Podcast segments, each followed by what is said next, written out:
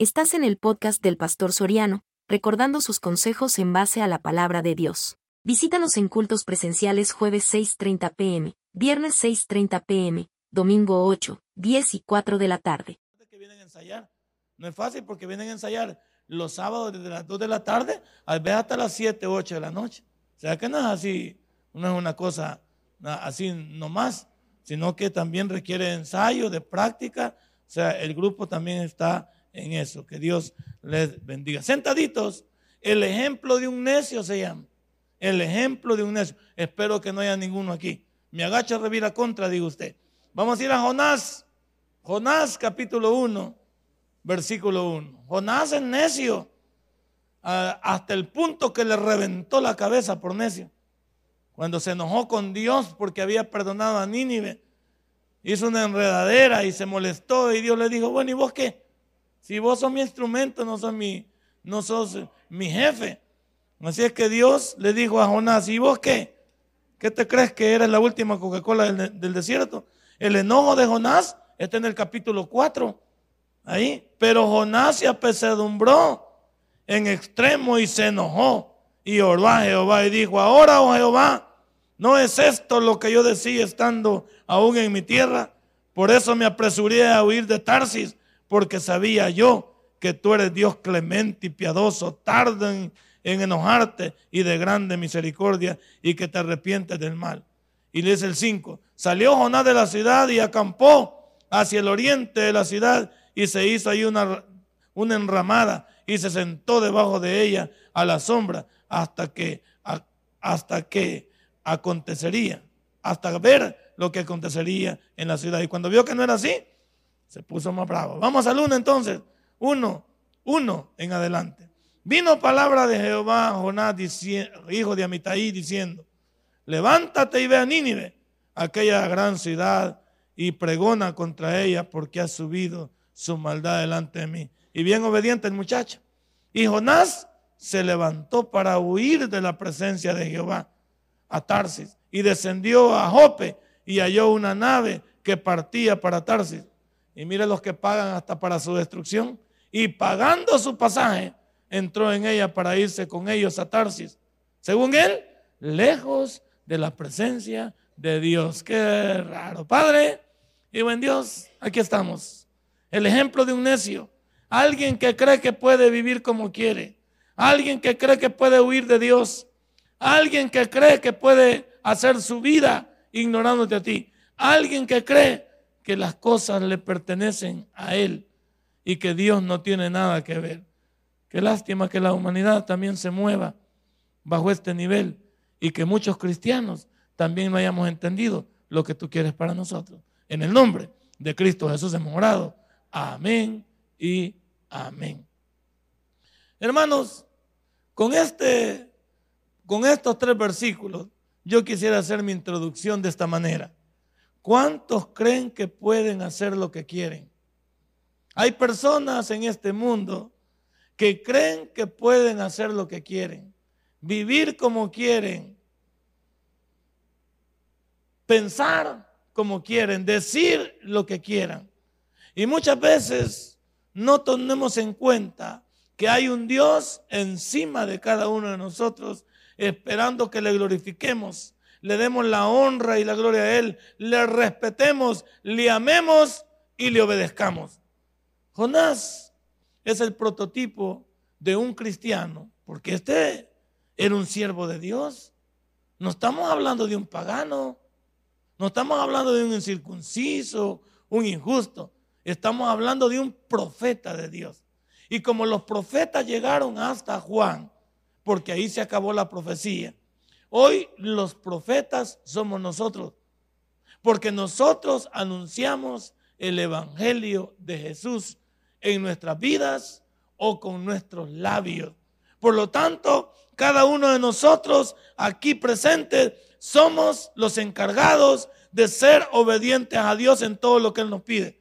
Pero ¿cuántos somos igual que, que Jonás?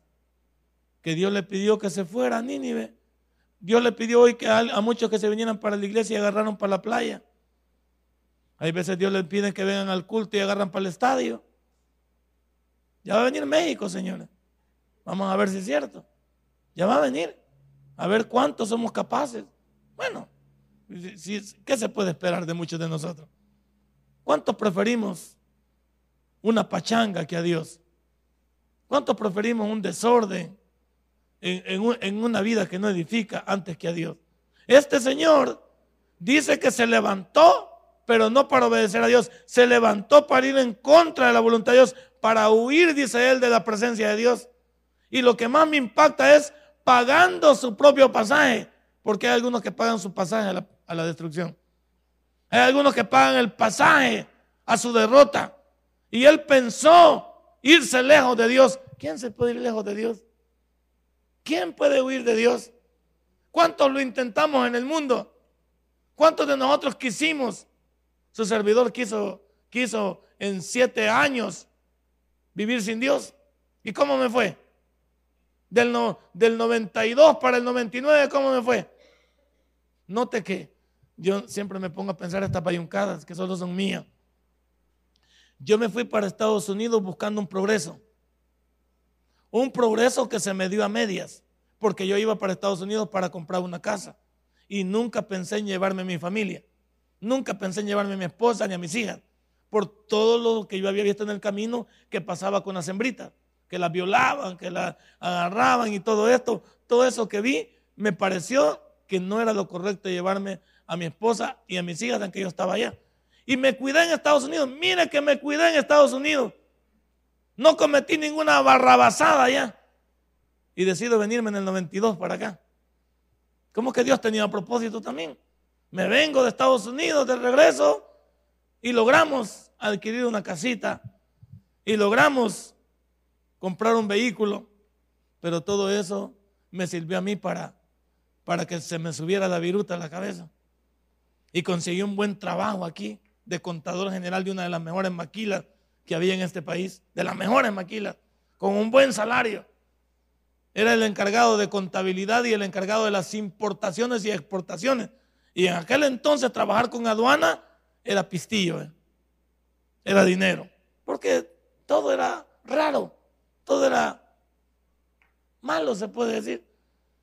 Y ahí comenzó el principio de mi destrucción, porque me olvidé de Dios, me olvidé que Él me había llevado y que me había traído bajo la misma consigna de irme para ver a mi familia diferente. Pero cuando vine al país, no busqué la iglesia. Busqué la, como dicen en mi pueblo, busqué la jodarria. Busqué la loquera. Busqué amigos que no tenía que buscar. El vehículo no lo utilicé para ir a la iglesia. El picat lo hubiera llevado a ganar alma, va. Lo hubiera llevado a hacer. No, lo comencé a andar llevando borrachos. Andar llevando viejas que no eran mías andar llevando un montón de trastornados por siete años, me perdí. Y esos siete años yo igual me levantaba todos los días, según yo, para huir de Dios. Me levantaba todos los días para pagar mi boleto a la destrucción en el desmadre que armé de mi vida. Y también quise vivir lejos de Dios. Qué equivocado estaba yo. Porque cuando llegó 1999, terminé sin nada. Terminado. Por eso, el ejemplo del necio no es para usted, es para mí. Yo soy el primer necio. Porque si yo hubiera obedecido a Dios en todo lo que tenía que haber hecho, me hubiera ahorrado también, porque Jonás ya me había hablado a mí. Como te está hablando a ti en esta tarde, en esta mañana aquí. ¿Y cuántos? Si a esta hora en qué andaba yo. Según mi mujer, yo andaba, estaba cargando un furgón. La contabilidad estaba atrasada, no me, no me cuadraba una conciliación bancaria. Me había caído la auditoría, porque uno inventa un montón de carajadas, que me había caído Hacienda con una auditoría. Ay, que me había caído también Hacienda por el otro lado, me había caído con una auditoría de importaciones y exportaciones. Y yo tenía que llevar el furgón hasta, hasta allá a la, ¿cómo se llama? a las chinamas, porque el furgón no se podía perder en el camino, semejante farsante. Andaba yo con un montón de políticos, lejos de Dios. ¿Cuántos aquí se parecen al pastor entre ese tiempo? ¿Cuántos aquí quieren, quieren vivir esa vida? ¿Cuántos aquí quieren vivir como quieren? Y los que ya lo experimentamos, podemos testificar que mejor no. Porque a algunos Dios nos permitió regresar y, a otros no les va a permitir ni eso. ¿Qué tal si en esta mañana aprendes el ejemplo de un necio y pon ahí primero en el ejemplo de un necio en tu tema, ponle el pastor, ponle ahí así. No me preocupa que le pongas. Ponle el pastor, ponle ahí. Porque el pastor es el primer necio que viendo las cosas de Dios, conociendo. Porque yo me casé por el Evangelio, jóvenes. Yo me cansé por el Evangelio. Ahí estuve en el Evangelio. No, si yo fui, yo fui comandante general de los exploradores del rey en las asambleas de Dios. Del distrito mío, yo fui el comandante general. No, yo conocía, iba a vigilias. Mi suegra también, no sé, mi suegra conocía. Ella creo que era, eh, era la más persona que iba a las oraciones con mi esposa. Pero parece que uno quiere vivir como uno quiere. ¿Cuántos creen que pueden hacer lo que quieren? Yo pensé que lo podía hacer. ¿Y qué despertar aquel de saber que todo lo que tenías desapareció? Hasta tus amistades, hasta las personas con las que te llevabas supuestamente bien, no quieren saber nada de ti, porque ahora ya no tienes nada. Y cuando no tienes nada, nada vales. Porque tanto tienes, voy a sacar la campanita porque hay algunos hermanos que están dormidos. No, hombre, qué barbaridad. Yo los veo a algunos que ya está puesto, han agarrado. Pégale un coche al que está durmiendo, por favor. Métale un cocorrón. ¿O sabe qué? O jálele las orejas. Como no va a haber, jálesela del otro lado. O sea, usted agarre la de este lado y jale, va, le va a echar el muerto al otro lado. Sí, hombre, qué barbaridad. Si no vamos a recibir el sermón de pie, ya el que se cae dormido, ahí sí ya no tenemos culpa. Y solo estoy en introducción, imagínate. Y ya me durmieron. Por eso me dicen nervesa a través de la internet. Número dos. No solo cuántos creen que pueden hacer lo que quieran, sino yo le puse conociendo pues el testimonio, así que nadie me lo ha contado. A mí no lo he leído. Aquí está. El vivo testimonio, ¿ve? De un necio. Aquí está. No, no, no, si ese sermón a mí no me cuesta escribirlo. No tengo problema porque tengo el material. Aquí lo tengo dentro de mí. Aquí tengo todo la caboza de mi vida. Aquí tengo el 1, 2, 3 para fracasar. Aquí tengo el 1, 2, 3 para hacerse pedazos. El 1, 2, 3 para perder la familia. El 1, 2, 3 para perder su matrimonio. El 1, 2, 3 para perder sus hijos. El 1, 2, 3 para perder su bendición. Aquí está. ¿ve? Por eso te dije que en el, en, el, en el tema ponle el pastor ahí para que te acuerdes. Que yo soy el primer necio que, debo de, que, que me debe caer el 20. Menos mal que me cayó. Si no me hubiera caído, yo creo que ni existiría ya. Número dos, nadie es dueño de nada. ¿Sí o no? ¿Cuántos nos creíamos el dueño del mundo? Porque teníamos trabajo, dinero, porque la gente nos admiraba, porque en esa empresa me daba risa a mí porque yo hacía los préstamos también y veía gente necesitada, veía a gente que le pagaba en, su, en sus semanas, hay veces le daba 20 centavos, le daba y le pagaba yo. Y ese mismo día querían anticipos. Me volví hasta Dios yo ahí, diciéndole a la gente que le podía prestar este y lo otro, y hasta aprovechado se hace uno. Era una persona que me había hecho petulante, altanero y soberbio. Y que lamentable que todo eso se me revertió a mí. Que todo lo que yo traté de hacer se me revirtió a mí.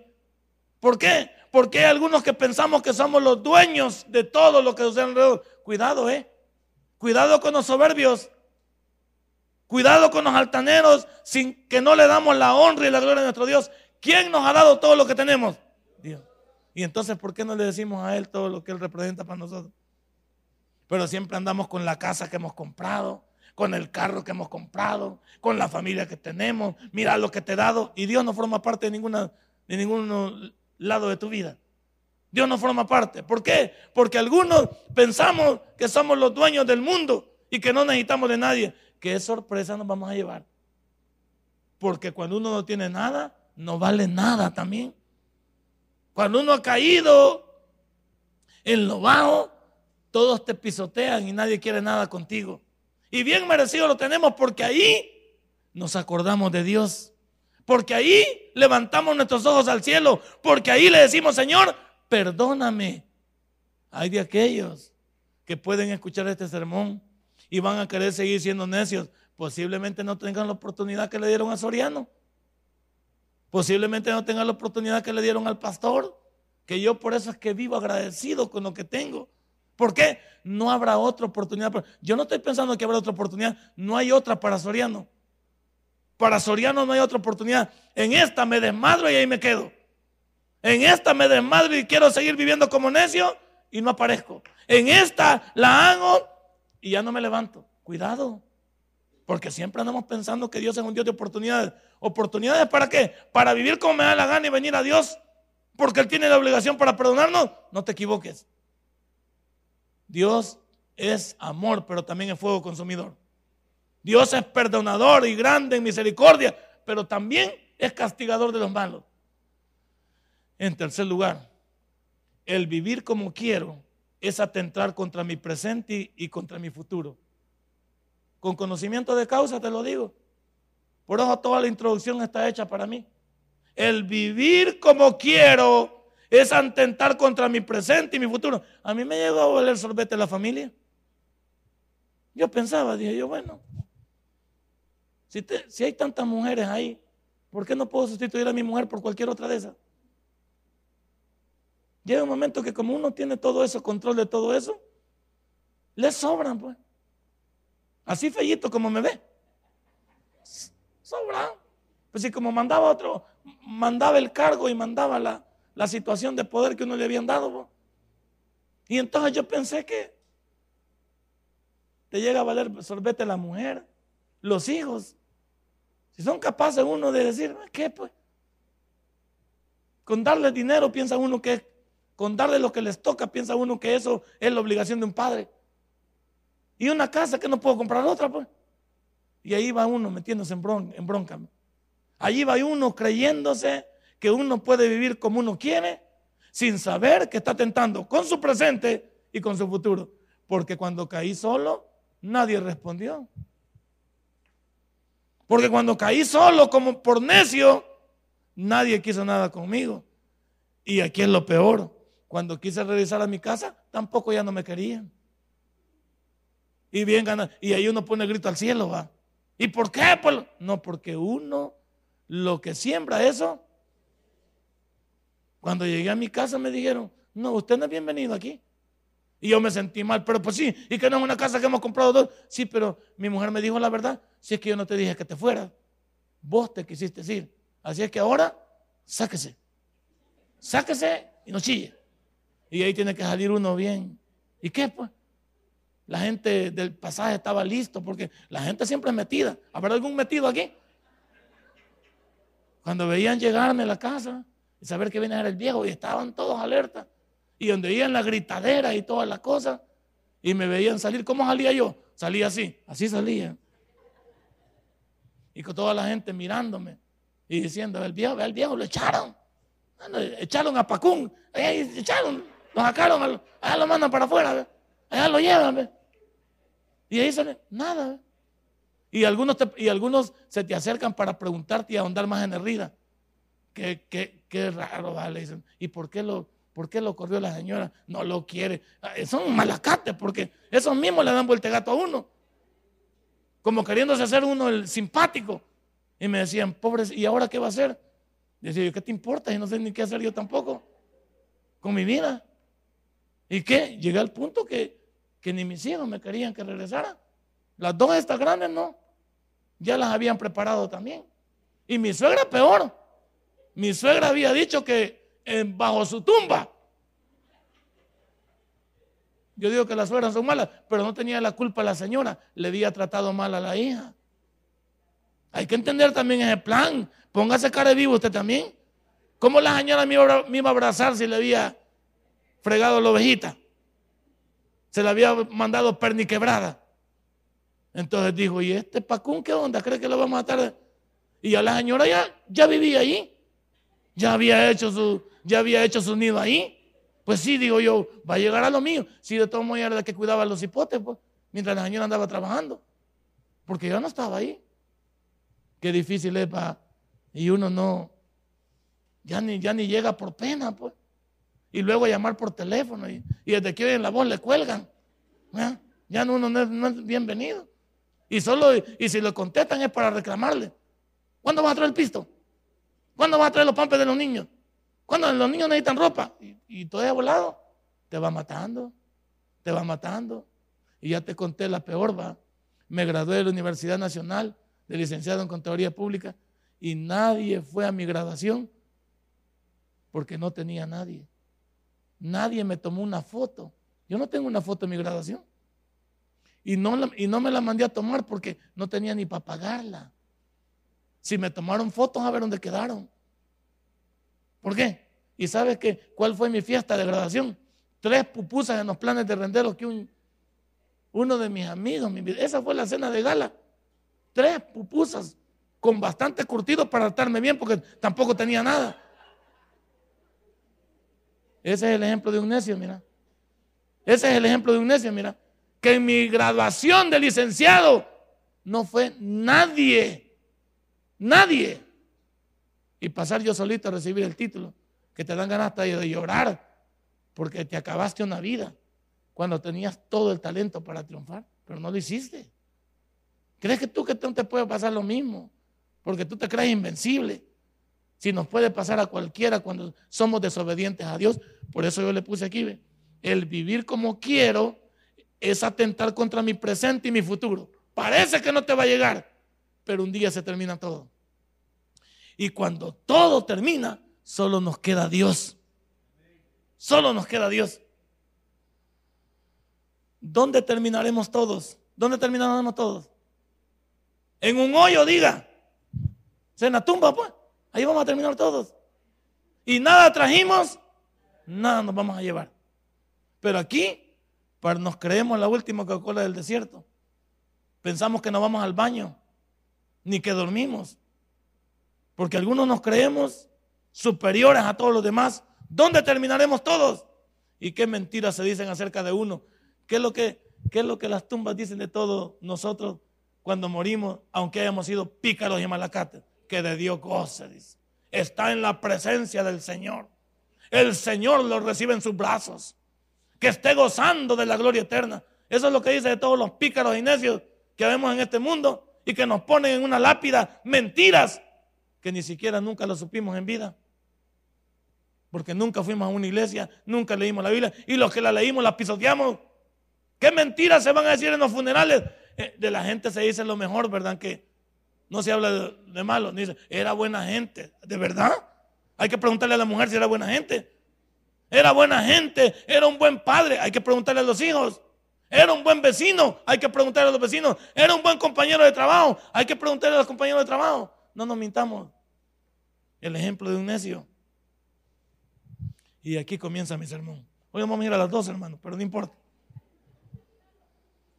No podemos vivir en desobediencia a Dios. Versículo número 2. Dice, levántate y ve a Nínive, aquella gran ciudad, y pregona contra ella, porque ha subido su maldad delante. Lo que estamos haciendo ya llegó a la presencia de Dios. Lo que estamos haciendo, hermano, no te hagas el sorbete. Lo que estamos haciendo ya Dios ya lo sabe y ya tomó nota y nos tiene apartaditos en un lugar para que nos desmadremos. Porque de Dios no nos vamos a burlar. No se puede vivir en desobediencia a Dios cuando Él nos da una orden. Él le dijo, levántate y ve a Nínive, aquella ciudad, y pregona porque ha subido su maldad. Pero no sabe, o Dios sí sabía que Jonás era igual o peor que ellos. Porque Jonás le deseaba lo malo a Nínive cuando sabemos que Dios ama a todas las personas para que vengan a su conocimiento. Y aunque algunos de nosotros, cuando estábamos mal, tampoco para nosotros era la salvación. Había gente que cuando nos vio mal, deseaba vernos muertos. Hubo gente que cuando nos vio perdidos, le servíamos de estorbo. Hubo gente que, que cuando nos vio destrozados, no hombre, si yo terminé a pata. Tenía dos carros y no compré más porque no quería que la gente viera que tenía mi fichita.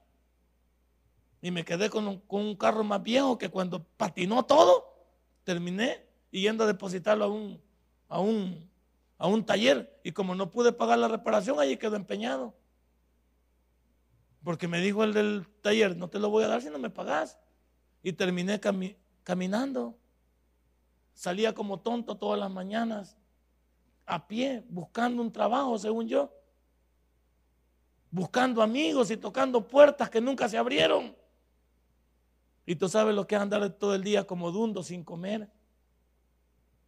Llegar a tu casa nuevamente en la noche y decir, ¿y a qué vengo si no tengo ni, ni quien me atienda? Porque en mi casa por lo menos me atendían, me daban la comida, me lavaban. Lo que nunca había hecho yo después de Estados Unidos, terminé lavando mi ropa. Lavando mi ropa. Lavando, planchando mis cosas. Si a eso se le puede llamar planchar. Terminando comiendo lo mismo porque no se puede hacer mucho. Huevos picados, estrellados. Y los frijoles de esos refritos para solo echarlos nada más y que y queso y crema. Llega un momento que te aburre lo mismo. Y, y algunos días no aburre. Te hace falta porque ya no tienes nada. Qué difícil es llegar a ese momento. ¿Por qué? Porque en desobediencia a Dios no se puede vivir. Y un necio piensa que se puede salir con la suya. Pero te tengo noticias. De acuerdo a mi experiencia, no se puede vivir desobedeciendo a Dios. Inténtalo. Y ahí, ahí me avisas. Inténtalo y ahí hablamos. Lo único que estamos hablando desde lados diferentes. Porque aquí ya te estamos molestando los que me ven en la grabación, los que me ven a ver en diferido y los que están aquí. Si la riegan es porque ustedes les da la reverenda gana ser fracasados y necios. Porque aquí se les está advirtiendo, no lo hagan. Y especialmente los jóvenes, jóvenes que están aquí, no patinen, hombre. No se hundan, hombre, no terminen. Como muchos viejos hemos terminado enfermos. Por eso, por eso a la vejez para muchos de algunos de nosotros va a ser una vejez amarga.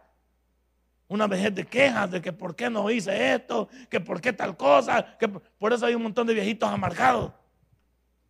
Porque todas las cosas que hicimos en el, en el pasado nos atacan en el presente. Cuando llegamos a nuestras edades difíciles y como no hay nadie a nuestro lado, le echamos la culpa a todo el mundo.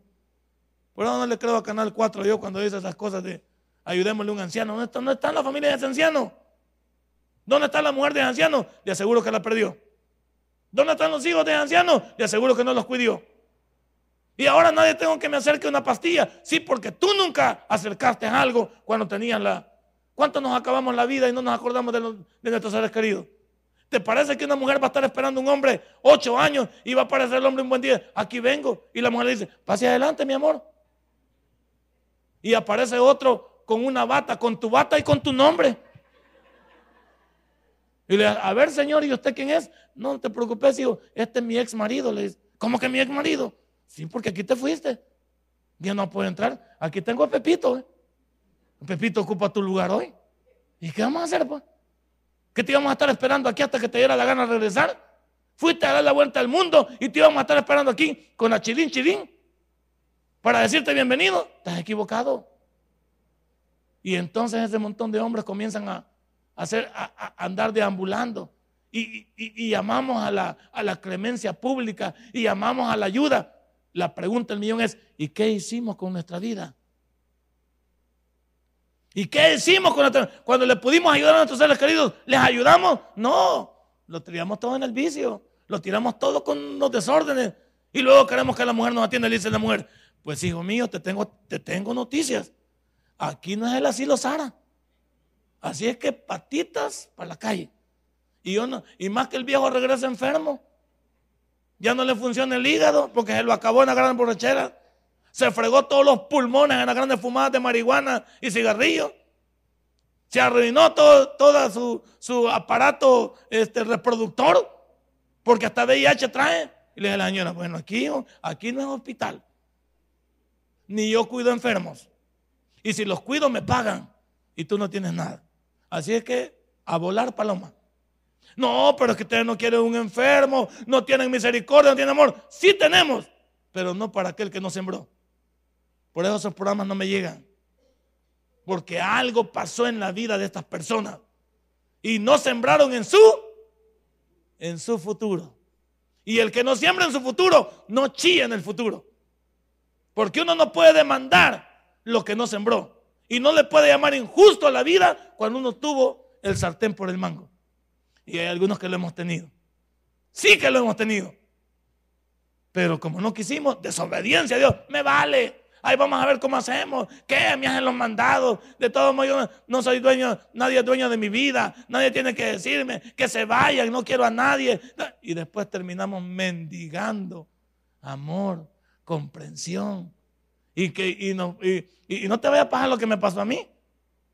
Te voy a contar esta para que tal vez en esta te pones a llorar. Ya cuando ya casi tenía convencida a la señora para regresar, se atraviesa la señora de mi suegra, porque es buena consejera la señora. La señora le dijo, cuidado con ese negro, porque si te la hizo una vez, te la va a volver a hacer. Me imagino que ahí le dijo, esto me lo estoy inventando yo, pero conociendo a mi suegra, me imagino que por ahí iba. Ya no le hagas caso a ese negro, porque... No? Y yo me acuerdo que ya había logrado reponerme yo, ya estaba en el cristianismo. Y gracias a Dios me habían, me habían dado unas horas clase en la Universidad Nacional. Estaba en una materia de contabilidad 4, creo que estaba dando, y bancaria. Y estaba ahí, pero ese dinero no me alcanzaba, era por gusto. Más que hora clase en la Universidad Nacional, te la pagan hasta el final del ciclo. Y yo, ¿para qué necesitaba dinero al final del ciclo? Yo necesitaba ya. Pero cada mes no pagaban ahí. Ahí me pagaban la materia hasta el final del ciclo. Y ya no me servía el dinero. Pero ese, uno de esos días estaba dando clase yo, un día sábado, me tocaba dar esa clase. Y ese día, pegado a la Universidad Nacional, está la Escuela España. Ahí estudiaban mis hijas y ahí había reunión de padres de familia. Y ahí yo estaba convencido a mi mujer dando de garabato de que, me, que se viniera conmigo otra vez, que me diera chance. Dame chance, les digo. Y ya la tenía casi dormida. Entonces, en una de, de las tantas que ya tenía, se le ocurre a ella decirme estas palabras. Ahí estaban todos los padres de familia y todas las cipotas, compañeras de, de hija y todo. Y me dice, si te encas aquí, te perdono. Si te encaja aquí, te perdono. Pero ella lo hacía pensando que mi orgullo no, porque yo he sido orgulloso siempre. Yo he sido bayunco. He sido de aquellos que no me harto, pero no clamo. Pero ahí tenía que topar. Ese día me dijo, y ella, pensó en sus adentros que yo no lo iba a hacer. Pero yo he topado y para dónde, pues. Incate aquí me dijo y te perdono. Inque, y Inque se bien desgraciado. Va a estar mitad de hincada nada más de una. Vas a poner las dos tabitas en el suelo. No vas a hacer la de Cristóbal Colón, tierra nada más y una. No, vas a poner las dos, desgraciado. Y qué, qué duro para uno, ¿va? porque pues si había tenido a esa mujer pues a, a mis pies, hacía lo que yo le decía. Era excelente como ella ha sido siempre, pues. No ha habido problema. ¿De qué necesidad había yo que topar ahí? ¿Y qué hice? Perdóname, hija, podemos regresar. ¿Qué te parece para un hombre que es machista, que es topado de cuerda hacer eso? ¿Crees que no le hace el ridículo uno y toda la gente alrededor? ¿Y este viejo pasmado qué? Y hasta unos bichos que yo les daba clase iban pasando por ahí. Y dice, mira el maestro. Y yo digo, ¿qué le ha pasado? ¿Qué le torcieron los cables a este viejo o qué pues? Lo que hay que llegar a hacer para recuperar algo que lo tenías en tu mano. ¿eh? Aquí lo tenías, ¿ves? Pero como, dijiste, como quisiste decir, que vuele y que se vaya y no me importa. Hay que llegar a que eras después, que ni se te ocurrían, para recuperar algo que era tuyo. Hoy en esta mañana te digo lo mismo a ti. ¿Vas a querer hacer el ridículo igual que yo? Y no es que la señora me dijo, vámonos. Me dijo todavía que lo iba a pensar. Imagínate después del madre. Imagínate después del desmadre. Y me sale diciendo que lo iba a pensar todavía. Y me dijo todavía que le iba a preguntar a la mamá. Y le dije, ¿para qué le voy a preguntar a tu mamá? Si había que la señora le iba a decir que no. ¿Tú crees que, tú crees que eso es lo, lo mejor? Por desobediente. Pero a la par del, título del sermón que le vas a poner, el pastor, para que te acuerdes que te lo he contado.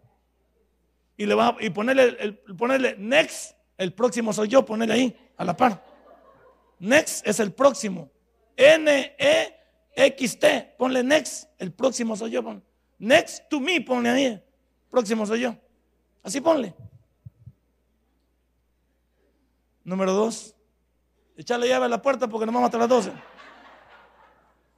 Jamás podrás huir de Dios ni lo intentes. así te lo cierro. Así lo he puesto. Jamás podrás huir de Dios ni se te ocurra. Porque es por gusto. Dios te va a alcanzar y algunas veces cuando más nos duele. Allá de viejitos quejándonos. Allá de viejitos con el sopa. Ahí nos va a alcanzar. Y ahí andamos chillando y Dios dice, no chille. Que esta es su cosecha. Esto es como el vino. Aquí está tu trago, agárralo. Entre más viejo, más pamado. O sea, el vino entre más viejo es más bueno. Pero el viejo entre más viejo, más pamado, más atarantado. Pues agarra lo tuyo. Mire lo que dice el versículo número 3. Y Jonás se levantó para huir de la presencia de Jehová a Tarsis y descendió a Jope. Y hay una nave que partía para Tarsis. Todo se le daba. Es que todo se le da a uno en la vida. En el mundo el diablo le pone todas las cosas a uno para que se haga madre. Él encontró la nave, pagó su pasaje, entró en ella para irse con ellos a Tarsis, lejos de la presencia de Jehová. Así somos algunos. Yo tenía que haber ido para la iglesia si yo conocía el tabernáculo. Yo me había bautizado en 1978 en Apulo, en las asambleas de Dios. Iba, a la, iba a la sultana y había ido yo a la sultana. Había sido servidor en la sultana en entrada, ahí enfrente de la Guadalupana. Ahí servía yo con Walter Alfaro con el gordito de San Miguel. Con él servíamos ahí. Pero voy para Estados Unidos buscando un sueño. Regresé de allá y se me fuseló el, el cerebro. Perdí los papeles. Y ya no, ya no visité la iglesia. Y lo que es, y lo que es el mensaje de un necio. Pero en mi carro andaba el mensaje del pastor Toby. Ahí andaba. Que hasta los que me acompañaban me decían, apague ese hombre. ¿Y por qué lo voy a apagar? Decía. O sea, a mí me, gustaba escuchar los sermones, pero no me quería caer el 20, que lo iba a necesitar. Y una noche la señora sabe que me dormía con sermones, aunque andaba en mis picarescas. Pero yo me dormía con los sermones, nunca dejaba de escuchar. Pero de nada me servían. ¿Por qué? Porque el diablo ya me tenía dominado. No, yo no, tranquilo.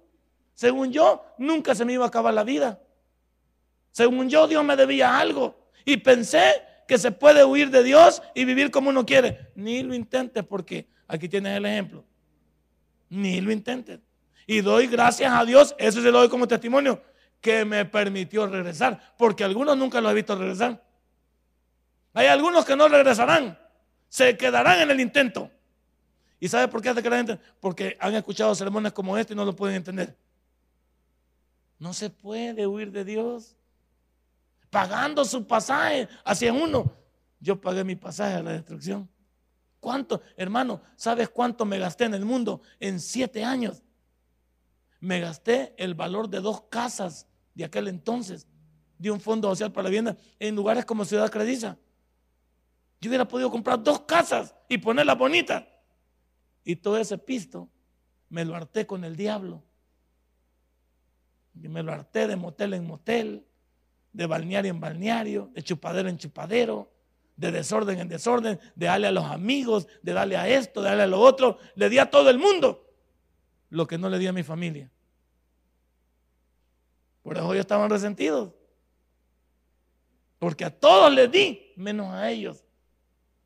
Si hubiera dos casitas, hubiera comprado bonitas, las tuviera hoy arrendadas. Y me quedé sin nada. Eso es lo que terminé, mira. Vuela de pluma, ¿cuánto dinero era? ¿Cuánto dinero era? Si una casa de aquel entonces valía 55 mil 55 mil colones. ¿Te acuerdas? Que eso valían 55 mil, 60 mil dólares de colones. Eso valían. Pues imagínate un equivalente de 120 mil colones perdidos, tirados. Por necio, queriendo huir de Dios, yo pago. Yo lo hago, no me preocupen, yo doy. Tenía un equipo, aquí están Algunos, mi esposa, cuando me dice, tenía un equipo que cada semana gastaba en ese equipo no menos de mil colones. Los invitaba a todos a comer. Solo alcohol no les daba, eso es lo bueno que yo no tenía esa situación. Los invitaba a comer, a uno le daba 25 colones para que jugara conmigo, a otros 70 colones para jugar conmigo, a otros 40 colones. Tenía varios que tenía pagados, que jugaban en las reservas, jugaban en la Liga Mayor. Y yo me los llevaba para el cuartel del Zapote.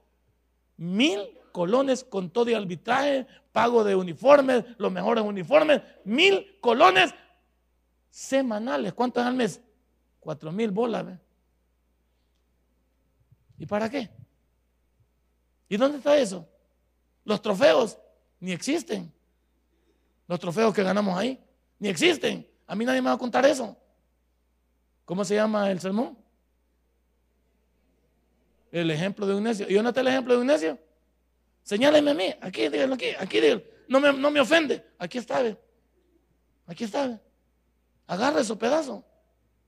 Y si usted quiere, dígale, el pastor y yo, diga, si como compadres. Si somos compadres, diga, el pastor y yo si está en su necedad y que le vaya muy bien. Jamás podrás huir de Dios, ni lo intentes. Número tres, ¿qué vientos están soplando en tu vida? Al necio, ¿qué vientos le están soplando? Ahorita no le está soplando, le está surtiendo. Porque uno cuando en su vida de derrota, ahí sí, ahí sí pierde la vergüenza uno. Hermano, Toda la comida que uno despreció ahí la quiere. Sos capaz de agarrar un pedazo de cosa en la, calle que esté mal puesto y no importa que lo partáis, lo sacudas y sos capaz de hartártelo nuevamente. Porque hasta ahí llegamos. Cuando ya no hay nada, todo lo que antes despreciabas ahora parece bueno. Todo lo que antes despreciabas ahora parece bueno. Y comienzas a andar mendigando pierdes la dignidad y todo, tienes que bajarte. No importa que la gente te diga y te avergüence, pero tú quieres conseguir salir un, día más a la vez. Ahí se aprovechan de ti, te piden lo que quieran, hacen lo que te piden, eh, te denigras, te humillas, te arrastran. ¿Quieres llegar a eso? ¿Qué vientos soplan en tu vida este, esta hora por necio? Y lo que te va a soplar más adelante Mira lo que dice el versículo 4. Pero Jehová hizo levantar un gran viento en el mar. Y hubo en el mar una tempestad tan grande que se pensó que se partiría la nave. Así pensé yo. No, es que ya no hay oportunidad. Por eso pensé en el suicidio cobarde.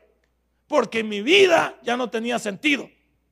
Cuando llegamos al final le dije, bueno, la verdad, la neta, valgo más muerto que vivo. Aquí terminó todo. Y ya te he contado a lo que era que me inventé. No, hombre, yo me las partí todas. Pensaba, dije yo, matar ratas. No, pero es que matar ratas mucho dura, uno revolcándose ahí. Bueno, matar ratas, no. Híjole. Y un puente, si me voy a tirar de un puente. Y si cuando voy para abajo no me puedo regresar. Y ya cuando voy para abajo gritando quiero regresarme y no puedo regresar. En lo que llego allá abajo. Puña, qué agonía, mejor no. Y si me tiro debajo de las llantas de un, de un tráiler, que es lo más pesado. Y si quedo mero fregado en una silla de ruedas y todo en le voy a estar peor. No, hombre. Y si no me paga en la cabeza.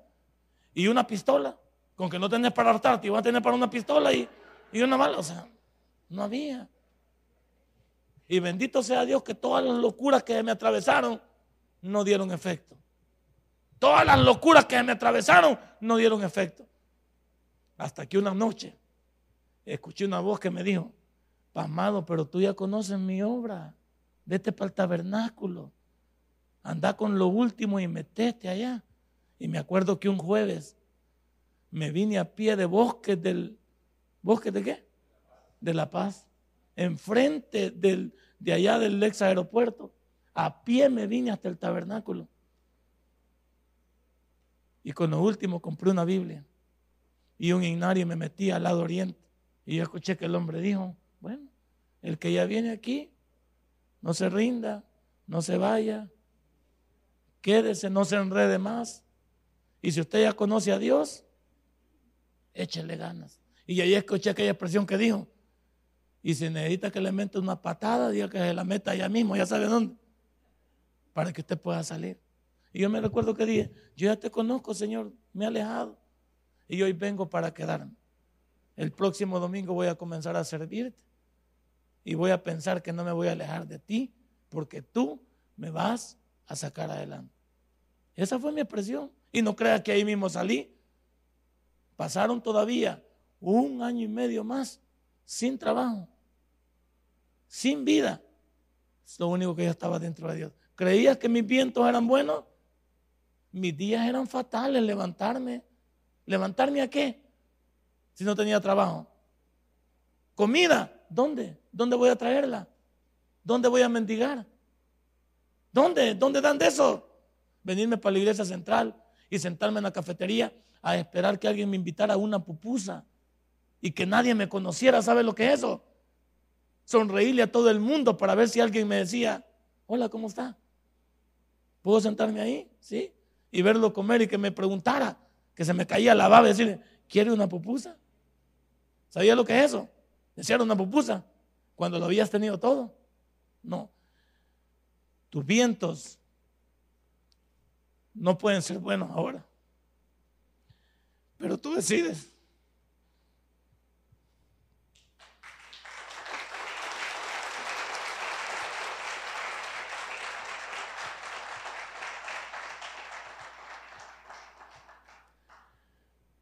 Pero uno se gana lo que, lo que siembra. Uno se lo gana. Y Dios no es el culpable de nada. Es uno.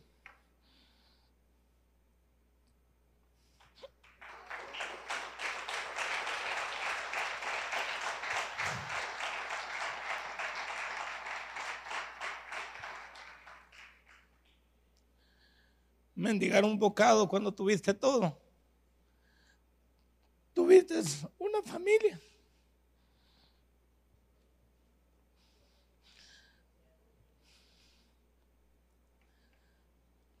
Bueno, Dios es quien nos puede parar y Él tiene las armas para pararnos. ¿Y cuáles las armas que Dios tiene para pararnos? La necesidad. La necesidad te hace topar y la necesidad te hace reconocer que Dios te puede ayudar. No se puede vivir de las apariencias.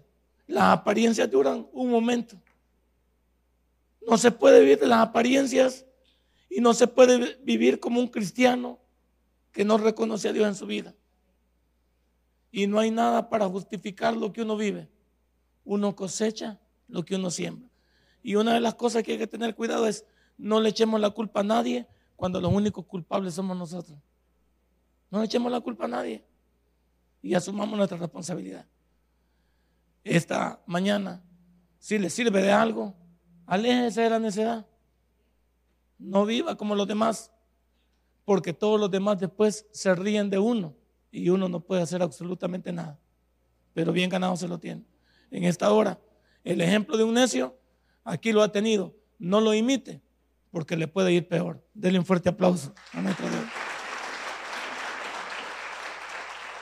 Padre y buen Dios, te doy gracias esta. Si este mensaje ha impactado tu vida, puedes visitarnos y también puedes buscarnos en Facebook como Tabernáculo Ciudad Merliot. Sigue con nosotros con el siguiente podcast.